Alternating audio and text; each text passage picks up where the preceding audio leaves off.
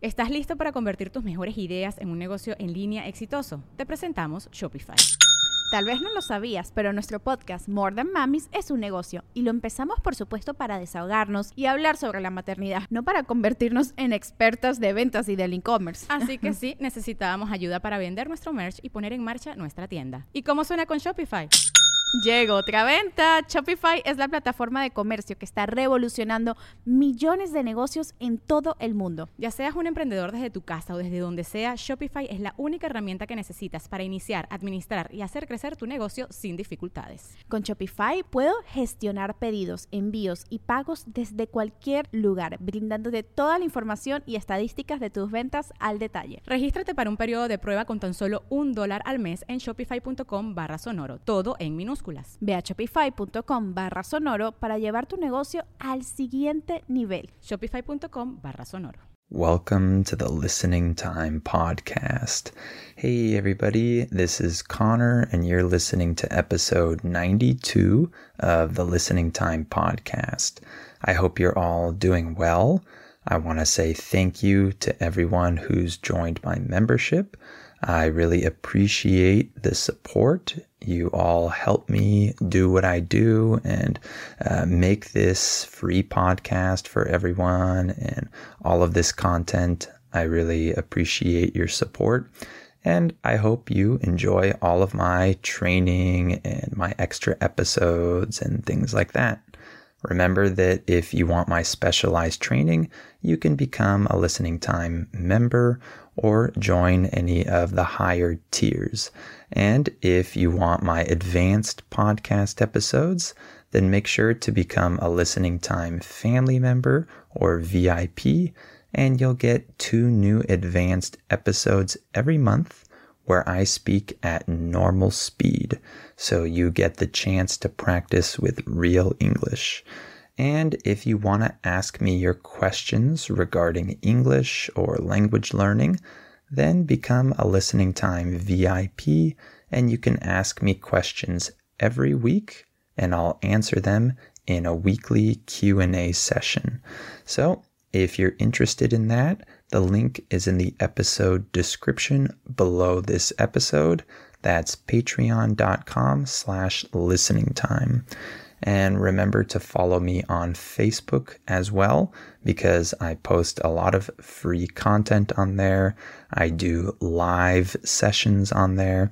So make sure to follow me there to get free English content. All right, in today's episode, I'm going to talk about some different islands that I've been to. Uh, first, I want to point out the pronunciation of this word. Notice that the S is silent. So we say islands. There's no S sound. Okay. So I'm going to talk about some different islands that I've been to, uh, just a few of them. Uh, I haven't been to many. And so I'll talk about each one and about my experience there. And hopefully that will be interesting for you. Remember that you have the transcript available. That's also in the description below this episode. So go down and click on that if you need it and listen to this episode as many times as you need until you can eventually understand everything that I'm saying without using the transcript. And if you like this podcast, please give it a five star rating and write a review and share it with anyone else you know who's learning English to help this podcast grow. All right, let's get started. Are your ears ready? You know what time it is. It's listening time. Okay, so let's talk about some different islands that I've been to in my life. So I'm going to start with the Bahamas. Uh, this was the island. Uh, I'm using island in the singular here because I only went to one of the islands of the Bahamas. Uh, so this island was the one that I explored the least. Uh, so we were only there for a couple nights, if I remember correctly. And we got there uh, via cruise ship. So we went to Florida, uh, my family and I, and we took a small cruise ship from Florida to the Bahamas. Uh, the Bahamas are very close to Florida, so it doesn't take a long time to get there uh, if you take a cruise.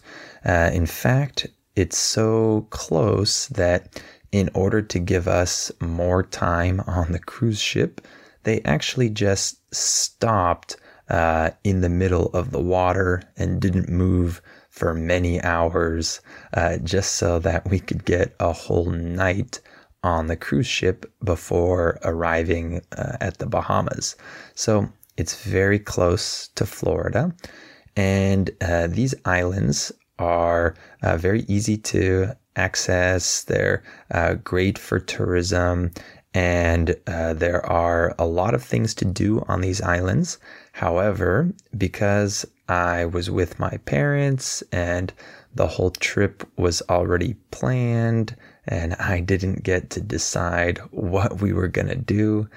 I had to just uh, follow their plan, follow their itinerary. So we didn't really do too much when we were there. We stayed at a nice resort, which was cool, but that's not really my thing. In English, we can use the phrase, that's not my thing if we're saying that something isn't very interesting for you or it's not your style. So if I say that's just not my thing, I'm saying that's not my style, that's not my interest, that's not what I would normally choose to do. So we stayed at a nice resort, but that wasn't really my thing. Uh, I prefer to explore and go places and uh, see interesting things. But of course, a lot of people go to the Bahamas just to relax, and for good reason, because they have amazing beaches with really white sand. That's one of the things that I remember the most from this trip was that the sand was so white and so during the afternoon, when the sun was high in the sky, uh, the ground, the sand, was so bright that it hurt my eyes. I couldn't even open my eyes on the beach. I had to go back and get sunglasses because of how bright it was. So that should give you an idea of how uh, amazing the beach looks there uh, with its white sand and uh, the blue water, of course. It's a great place to relax. Um, it's a great place to just hang out and take it easy and not do much. In English, when we say take it easy, we're saying that you relax and that you don't do too much you take it easy. So, uh, a lot of people just go there to take it easy and just enjoy the nice weather and the white sand. Uh, so, that's what we did. However, there was one other thing that I do remember that we also did that was a little different, which was we went to a street festival. Um, there was a parade actually, and I can't remember why they had that parade, but I think it was something to do with the island itself. Maybe some historical event or something. I'm not sure, but it was a huge event. It was like a huge party. So many people were there and the parade was very extravagant. It was really interesting. Uh, in English, when we say that something is extravagant, uh, that means that it is very amazing. It looks really uh, incredible and nice, and a lot of money was spent on it. Um, in that case, we can say that something is extravagant. So, uh, this parade was extravagant. The costumes that people wore were incredible. And I think it lasted for a really long time because I remember that we just decided to leave early because it was already so late at night. So I assume that the local people there love to uh, party and have these big festivals and events that last for many hours. So that was the thing I remember uh, the most from that trip. Okay, so the next set of islands that I want to talk about is the Florida Keys.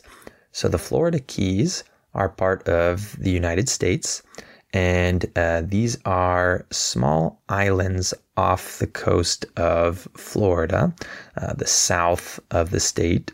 So if you drive to the very south of Florida, you can drive to these keys over the water and drive all the way down to the very last key or island. So the big key at the top is called Key Largo, and you can drive all the way down to Key West, which is the end of the Florida Keys.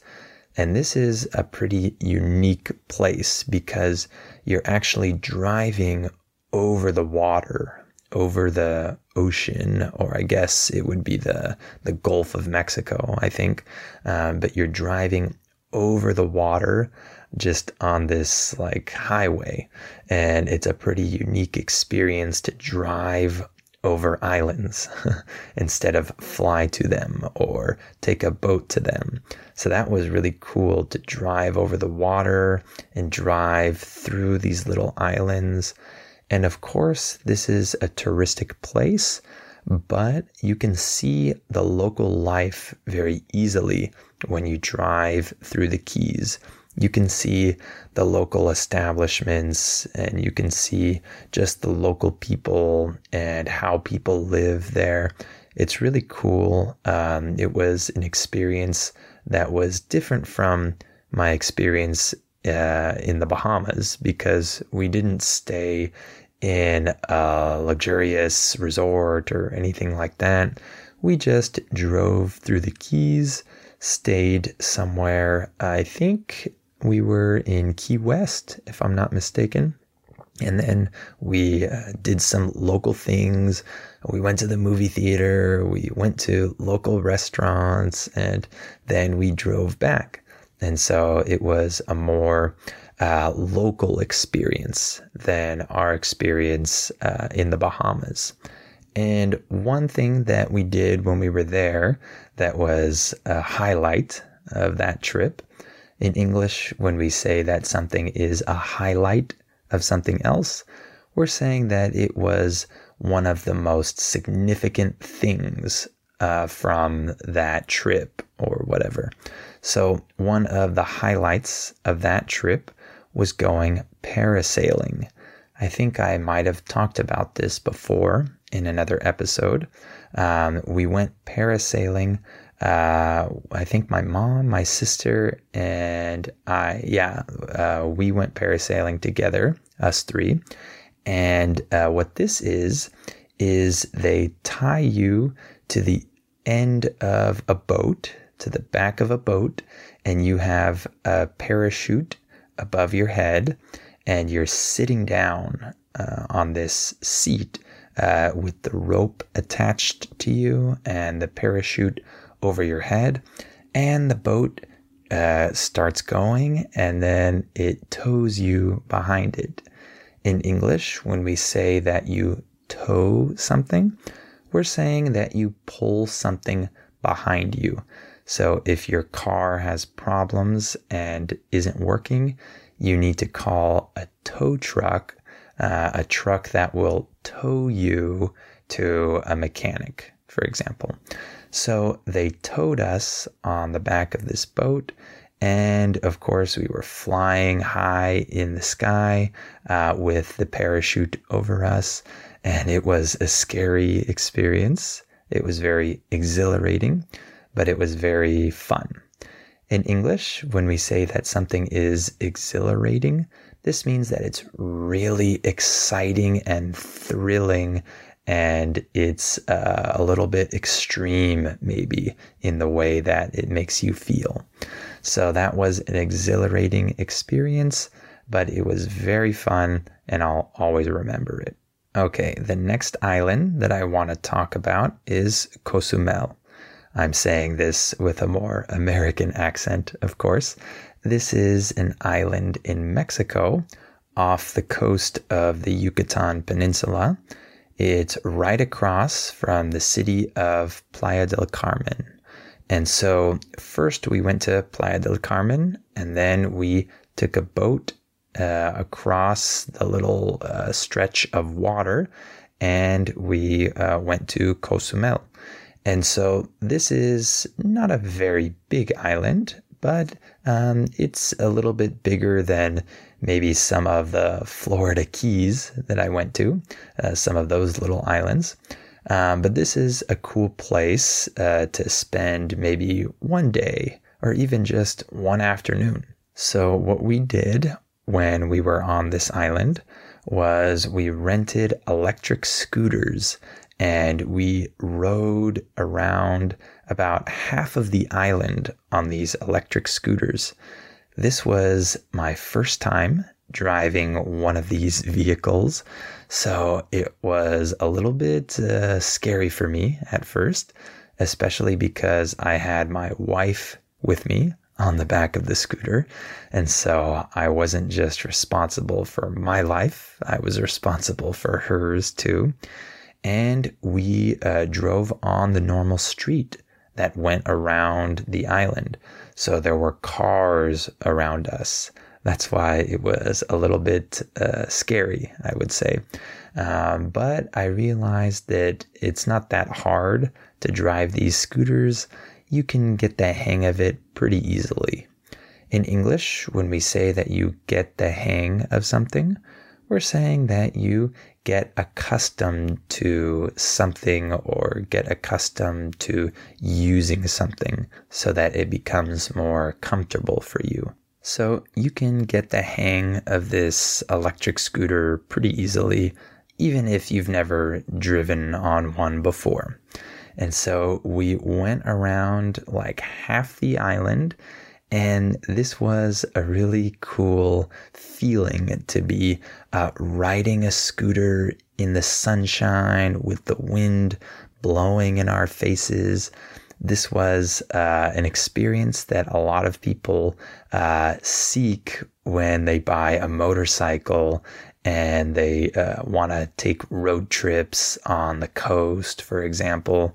Uh, it was that type of feeling of uh, driving in the uh, open air uh, with the coast right beside us so we could see the ocean and the wind was blowing in our faces like i mentioned and it was a really unique feeling. So i really liked that uh, and that was uh, the first and only time i've done something like that uh, I don't like motorcycles. I don't like those types of vehicles. So it wouldn't be my first choice to rent something like that. But my dad really wanted to. So that's why we did it. Uh, but I'm glad we did because uh, I'll always remember that experience. So that was really cool to ride those scooters around the island. Okay, one other island that I want to talk about is Hawaii. So, this is an island or a set of islands because there are multiple islands, uh, four main islands and some other minor islands. Uh, this is a set of islands that I know fairly well because I've been to Hawaii many times actually. Uh, I've had the privilege to go there uh, multiple times to multiple islands uh, with my family, and I enjoyed every single trip that I took there. So, Hawaii is a state. Uh, it's one of the United States, one of our 50 states. But of course, it's an island, so it's far from the rest of the country. It's in the middle of the Pacific Ocean, uh, but it's a place that a lot of Americans love to travel to. It's a great tourist destination uh, because it's a tropical paradise. Uh, it's tropical, so it's always uh, warm. It doesn't matter if you go in the winter or the summer, um, it's always warm. Uh, it rains a lot because it's very tropical and uh, it's very beautiful in terms of its nature. It has forest all around. Um, it's very green. It's very uh, beautiful in that sense. And Hawaii consists of different volcanoes. So this is a set of volcanic islands. I remember that uh, some years ago there was a lot of lava coming from one of the volcanoes, and that can, of course, ruin a lot of things and damage a lot of uh, places. And so that can be hard for the people that live there, uh, and it can be uh, a deterrent to tourists, of course. Uh, in English, when we say that something is a deterrent or something deters something else, we're saying that it causes other things or other people to not want to go there or not want to do that. So it's a deterrent when people uh, hear that uh, Hawaii is a volcano and there's lava and stuff like that. Um, however, it's a great place to go to. Uh, it has many pristine beaches. Uh, in English, the word pristine means that something is untouched. It's uh, like perfect in its original form. So there are a lot of pristine beaches and there are a lot of hidden beaches, local beaches that tourists wouldn't normally be able to find. And there are just so many places uh, to enjoy, uh, so many beaches to enjoy. And so I've been many times, as I mentioned, and I like all of the islands that I've been to.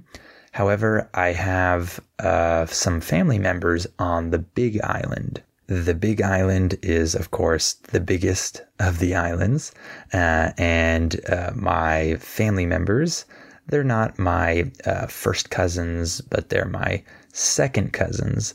Uh, they have a house on the Big Island, and it's in a place that's very local. So when I visited them, it wasn't like being a tourist. It was like being in the local town, uh, seeing the local life around me. And they took me to uh, places that tourists have probably never been to before. So that was really special. Uh, I really enjoyed that type of experience when I was there. However, I also enjoyed the opposite type of experience when I went to Hawaii uh, when I was 13. Uh, I went with a friend of mine and we went to Honolulu. This is the capital of Hawaii. It's the only big city in Hawaii. So that was the opposite experience. It was very touristic. Uh, there were tourists everywhere, uh, but the city was very nice. The beaches there were also really cool even though they were more crowded. Uh, but that was cool to see kind of the big city life, but on an island, right? That was something pretty unique, I think. So, uh, Hawaii, as I mentioned, is part of the US. So, it's a US state, just like any other state. However, you can see that it's very different in terms of its lifestyle, in terms of uh, how people uh, live their lives, how they think, how they act, how they interact with each other. It's a very different place. Sometimes it doesn't seem like it's just another state of the United States. So that's a really cool thing that makes it different uh, from the other states. It has uh, an island lifestyle, a different feel to it. So those are the different islands that I've been to. Uh, I hope to go to more in the future, uh, and I'm sure I will, but those are the ones that I've had the chance to go to so far. All right, we'll stop there for today. Remember that if you want my specialized training, you can join my membership. And if you want my advanced episodes, you can become a listening time family member or VIP. And if you want to ask me questions regarding English or language learning, you can become a listening time VIP to ask me your questions. And of course, remember to follow me on Facebook. Uh, the link to that and the link to my membership are in the episode description below this episode. And of course, you also have the transcript there. So go down and click on that if you need it. And if you like this podcast, please give it a five star rating and write a review and share it with anyone else you know who's learning English. All right, thank you for listening to this episode, and I'll talk to you on the next episode of Listening Time.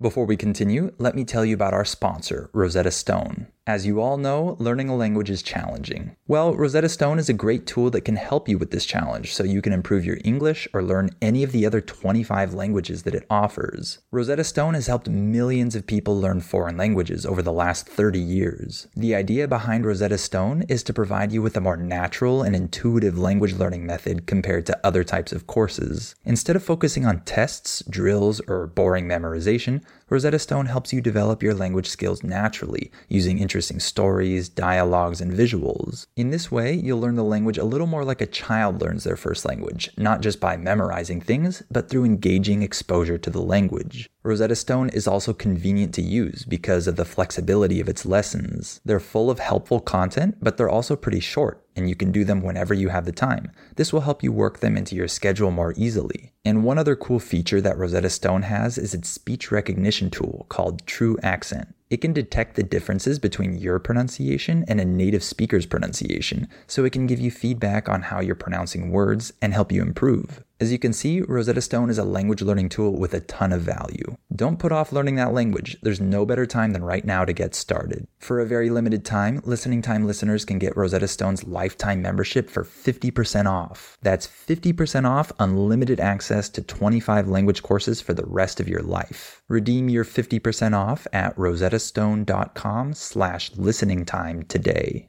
With the Lucky Land slots, you can get lucky just about anywhere. This is your captain speaking. Uh, we've got clear runway and the weather's fine, but we're just going to circle up here a while and uh, get lucky. No, no, nothing like that. It's just these cash prizes add up quick. So I suggest you sit back, keep your tray table upright, and start getting lucky. Play for free at LuckyLandSlots.com. Are you feeling lucky? No purchase necessary. Void where prohibited by law. 18 plus terms and conditions apply. See website for details.